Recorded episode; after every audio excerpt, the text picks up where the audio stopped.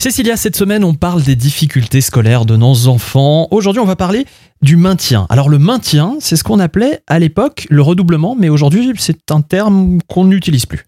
On l'utilise plus parce que euh, c'est un terme qui a été considéré comme péjoratif. Mhm. On parle de maintien effectivement euh, parce que à un moment donné, l'enfant n'a soit pas les capacités, soit pas les connaissances pour passer en classe supérieure. Alors c'est quelque chose euh, qui est décidé en équipe avec les parents, avec euh, l'école et après ça passera devant une commission. Mais euh, c'est pas aujourd'hui beaucoup plus difficile de faire redoubler un enfant? Parce que j'entendais dire que effectivement euh, aujourd'hui on fait plus trop redoubler les enfants parce que ça fait perdre de l'argent à l'État. Alors, effectivement, le redoublement, même si vous vous le souhaitez en tant que parent, Mhm. n'est pas toujours accepté. Parce que justement, ça passe en commission avec l'inspectrice d'académie. Et il faut savoir que, par exemple, en primaire, on ne peut redoubler qu'une seule fois. Donc ça, c'est des choses qu'il faut avoir à l'esprit. Pareil, en maternelle, on ne peut redoubler qu'une seule fois.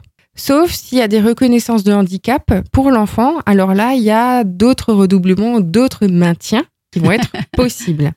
Mais c'est à chaque fois des dossiers qui vont passer en commission et qui vont euh, bah, être, euh, être instruits pour savoir si bah, c'est possible ou pas pour l'enfant d'être maintenu ou s'il doit quand même passer en classe supérieure, mais avec des aménagements du coup qui seront prévus pour lui. Hmm, D'accord. Alors c'est vrai que le redoublement c'est pas toujours évident, hein, donc quoi, le maintien comme vous le dites. Et parfois il faut savoir aussi se vider la tête. Alors qu'est-ce qu'on va pouvoir faire pendant les vacances justement pour changer un petit peu d'air? On va en parler demain. À demain.